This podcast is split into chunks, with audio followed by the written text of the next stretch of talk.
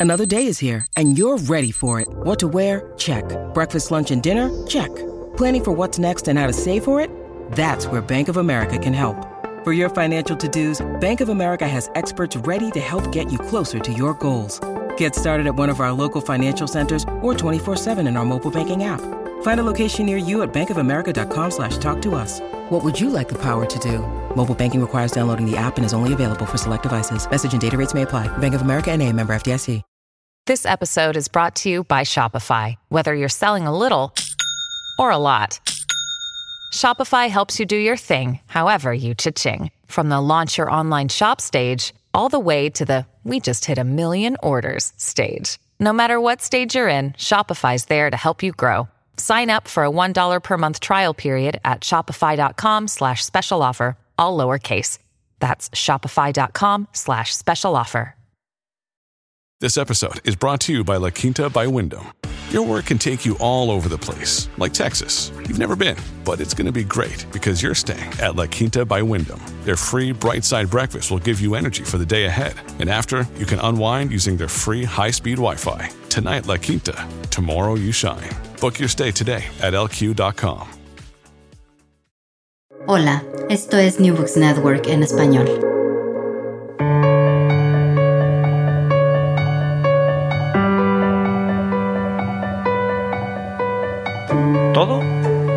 Ayer.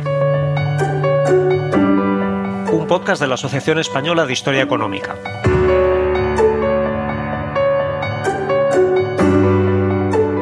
Hola, ¿qué tal? Soy Fernando Collantes de la Universidad de Oviedo y esto es Todo comenzó ayer, un programa para comprender nuestra economía y nuestra sociedad desde una perspectiva de largo plazo. En el episodio de hoy tenemos con nosotros a Miguel López Morel. Bienvenido, Miguel. Eh, muchísimas gracias, Fernando.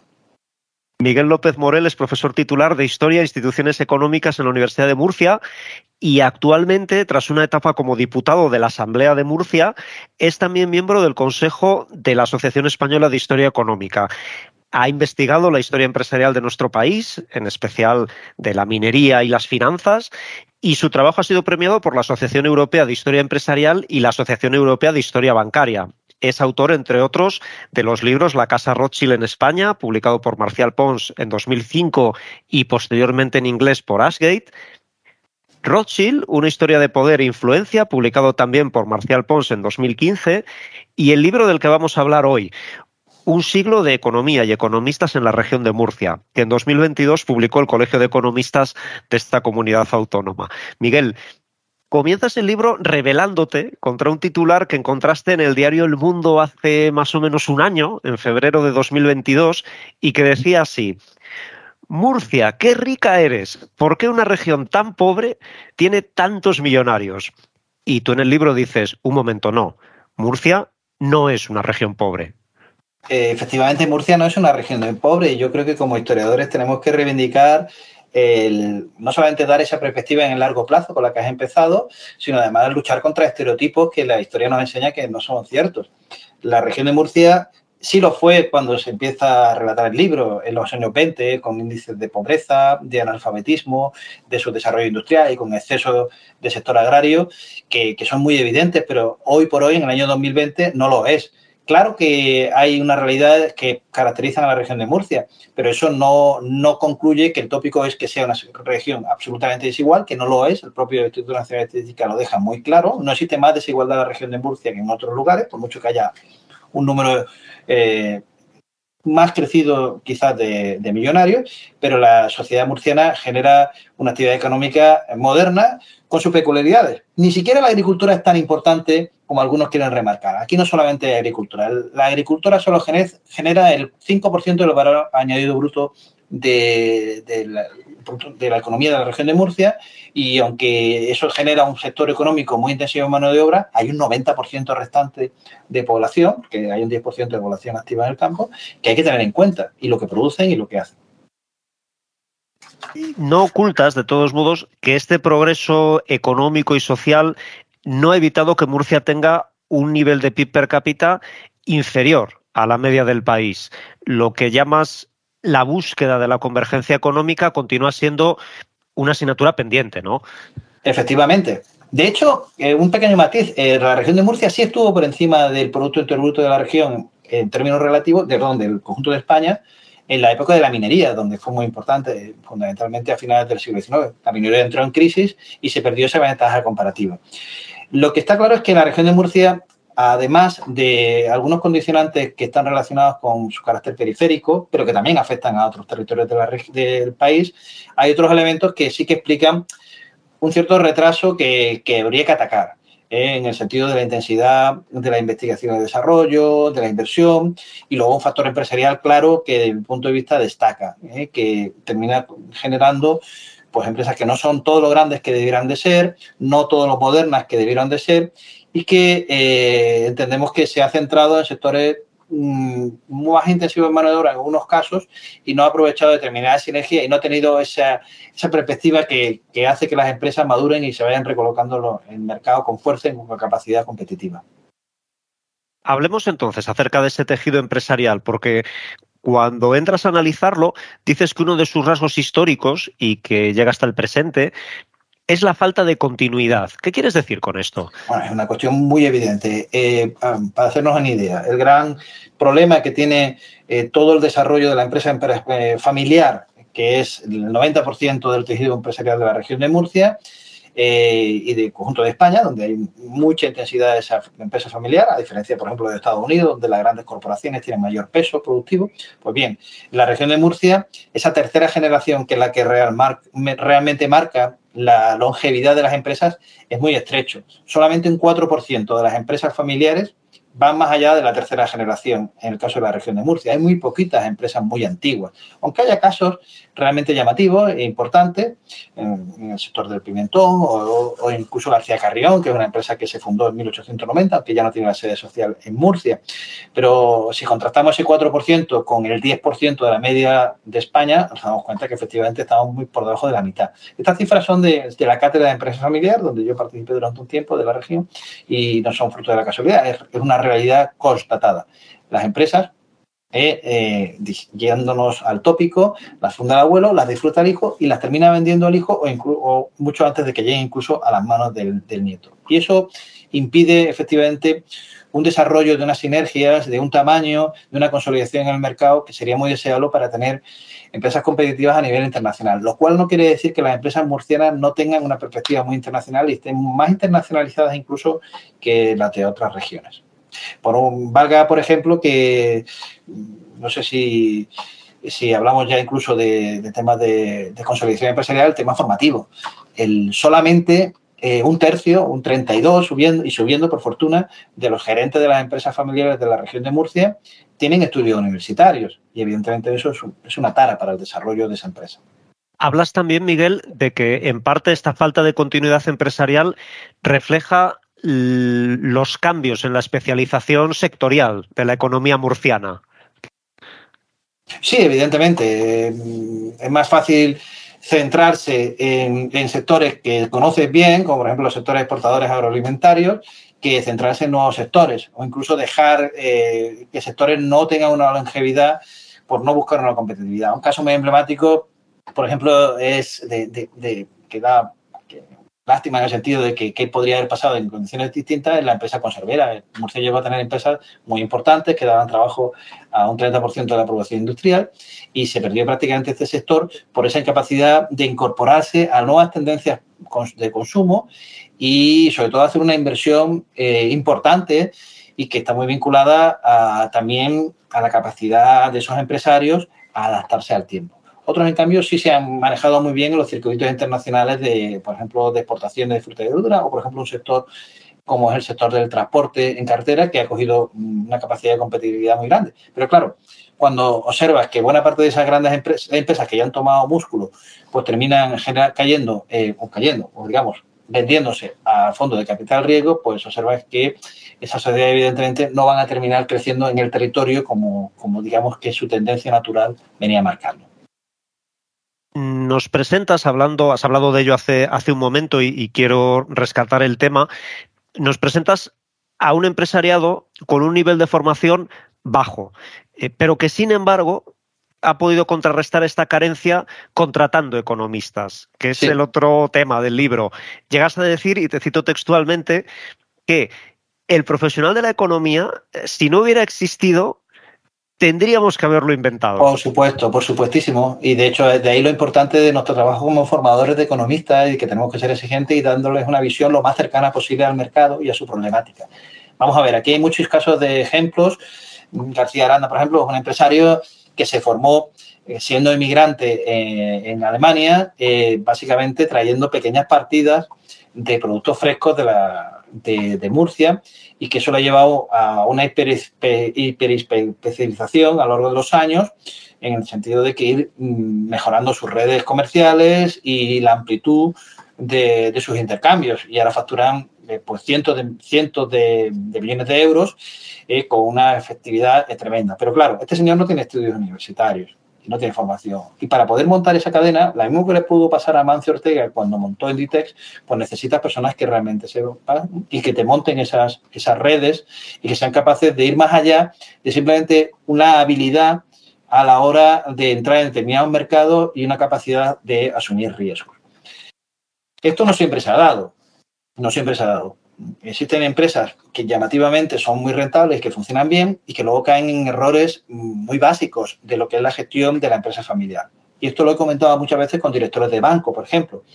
Eh, la típica empresa que funciona muy bien en su ámbito, no tiene posibilidad reglamentario, puede ser de transformados metálicos, motores o cualquier tipo de empresa de servicios, que funciona bien y que en un momento dado, en una generación, cuando van pasando, se, se jubila un empleado o simplemente el padre que lleva las cuentas, ¿quién ponemos en la dirección financiera? Pues al hermano o a la hermana que a lo mejor no tiene estudios, que suele pasar. Esa empresa está abocada al desastre.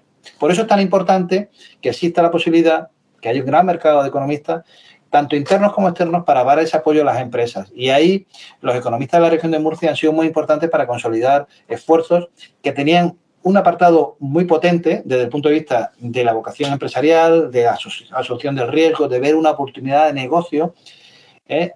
con, una formación importante en despachos o dentro de las empresas que lo hace significativa, que, consigue que esas empresas pues, funcionen mejor. Tomás Fuertes, el señor que, es el más visible eh, fundador con sus dos hermanos de la empresa El Pozo, del Grupo Fuertes, toda una persona que no tiene estudios, pero que ha tenido la habilidad de rodearse de cantidad de ingenieros que le han ayudado a mejorar extraordinariamente el proceso productivo de la planta de Lama, donde concentra el 100% de su producción de cerdo, y, luego lograr una eficiencia financiera importante porque tiene eh, economistas mm, bien reconocidos y que han, elaborado una estrategia de crecimiento y de diversificación de la empresa que posiblemente eh, los fundadores de la empresa motu propio no habrían conseguido. Hoy día y desde los años 80, estos economistas salen de lo que hoy es la Facultad de Economía y Empresa de la Universidad de Murcia. Pero una de las partes más interesantes del libro, creo yo, es la que nos sumerge en un mundo anterior, que es el de las escuelas de comercio, que se crean en la región en la década de 1920 bajo el impulso del Colegio Pericial Mercantil, que en cierta forma es el embrión del actual Colegio de Economistas. Efectivamente. Y no hay que menospreciar estas antiguas escuelas de comercio, porque en sus distintos niveles, porque iban desde las pequeñas escuelas donde entraban niños de 14 años hasta las tres grandes escuelas de superiores de comercio que había en Madrid, Bilbao y Barcelona, eran la única formación que existía para no solamente el comercio, sino la industria y la economía en general, las ramas económicas en general. En España llevábamos un retraso importante en la generación de economistas profesionales, eh, siempre se habla de la Facultad de Económicas de la Complutense, pero realmente antes de la Facultad de la, de la Complutense ya se habían generado estudios por parte de los jesuitas en Deusto en 1916, si no eh, me equivoco, y, la evidencia es que había algunos profesionales, pero muy pocos, y tardarían en llegar. Y las escuelas de comercio eran los únicos que dieron esa formación importante. A veces la menospreciamos porque, aunque se le equiparó con los estudios básicos universitarios a los profesores mercantiles y luego a, los intendentes, con lo equivalente a los que son los actuales economistas, realmente eran los únicos que existían y luego eh, los que dieron continuidad a determinados estudios. El problema es que estas escuelas de comercio eh, no llegaron a una entente, o desde lo público no se llevó a una entente con estos nuevos esfuerzos que partieron sobre todo de las facultades de Derecho de generar estas facultades de Economía. En España no se generaron típicas escuelas de Business School, como por ejemplo en el caso de las écoles francesas o las business school británicas. Eso lo dice José Luis García Ruiz, que hizo los primeros estudios que yo conozco sobre las escuelas de comercio. Y de hecho, las escuelas de comercio fueron barridas fundamentalmente en los, años, en los años 40 y 50, sobre todo cuando se les destrozó el plan de estudio, quitándole su equiparación con los estudios de, universitarios y cuando ya se integraron en la parte de empresariales fundamentalmente, que fue también el origen de muchas facultades hoy vigentes de, economía y de empresa. Y, pero creo que, faltó un espíritu de sinergias. Mientras que llegó esa consolidación de las facultades de economía y empresa, estas escuelas de comercio daban la única formación que se daba más allá de, los procesos de autoformación o lo que se daba dentro de las empresas.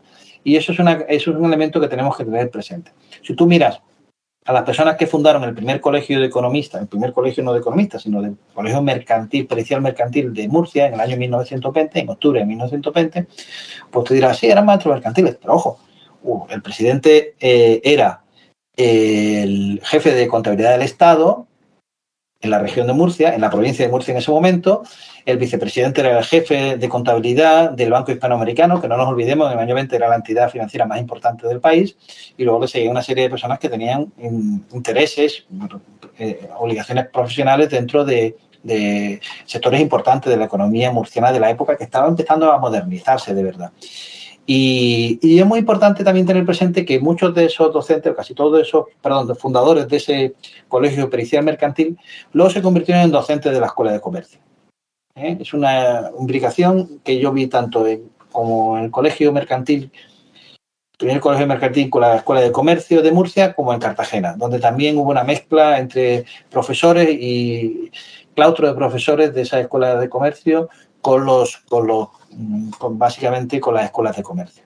Que sigue manteniéndose, muchos, compañeros siguen vinculados desde las facultades a los, a los colegios de economistas. Yo creo que es algo que tenemos siempre algo mucho que aportar en la formación y más allá de la formación, pero desde luego tenemos que tener, hacer un reconocimiento de, de, esos estudiosos, de esos docentes de la economía, en, tanto en Murcia como en otras regiones, que sostuvieron el pulso de la actividad económica que necesitaba de contables, que necesitaba de personas que supieran hablar un poco de idioma, que supieran desarrollar una mínima organización de la documentación y, realmente eso es muy importante para el desarrollo de una actividad económica moderna. Sin ellos hubiese sido imposible.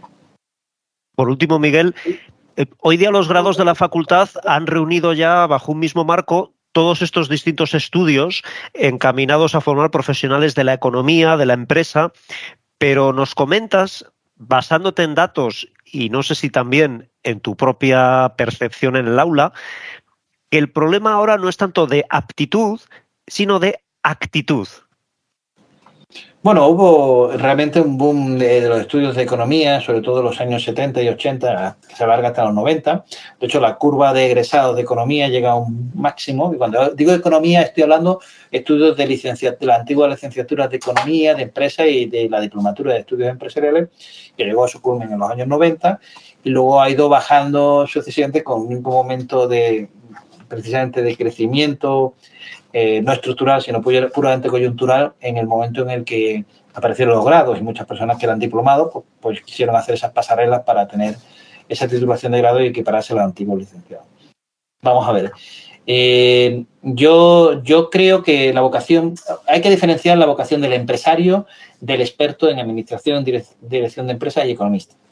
Son estamos hablando en el segundo caso de expertos que pueden o no tener ese espíritu empresarial. Y, lo ideal sería, evidentemente, que en un contexto empresarial el empresario, emprendedor, tuviera también esa formación. Pero preferentemente eh, en nuestras ramas de economía y empresa, de administración de empresas, y si acaso en ingeniería, donde los ingenieros nos dan lecciones continuamente que también tienen la cabeza muy bien organizada para los negocios.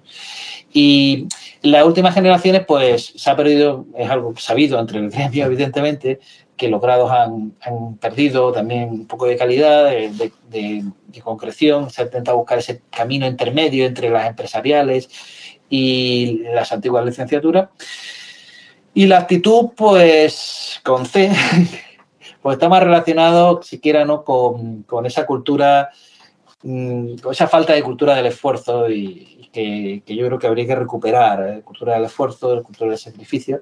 No obstante, sí observo y veo que hay personas muy, muy preparadas y luego preparándose últimamente también en grados complejos, estudiando grados en administración de empresas, combinándolos con derecho, una tendencia a la internacionalización que no podemos olvidar. Tenemos cada vez más españoles que estudian en otras carreras, en otros lugares, en, otras latitudes, y lo hacen en un número infinitamente mayor que en el pasado. Eh, ¿Habría que ser más exigente? Por supuesto. Habría que exigir que los alumnos de economía y empresa tuvieran un mayor nivel, todos un mayor nivel de formación, por ejemplo, en idiomas, en nuevas tecnologías, por supuesto. Tenemos que demostrar una capacidad de adaptación que a veces es complicado consolidar precisamente no por los alumnos, sino por la incapacidad de los profesores por, delegar, digamos, sus intereses de grupo, corporativos, y no darse cuenta que la universidad tiene que adaptarse a los tiempos. Miguel López Morel, profesor titular de Historia e Instituciones Económicas de la Universidad de Murcia y autor del libro Un siglo de economía y economistas en la región de Murcia. Muchas gracias por acompañarnos en el programa de hoy. Ha sido un gran placer. Muchísimas gracias por contar conmigo. Nosotros volvemos en 15 días y lo haremos con José Ignacio Martínez Ruiz, con quien hablaremos sobre la historia internacional de los vinos andaluces, porque también en lo que a la globalización se refiere, todo comenzó ayer.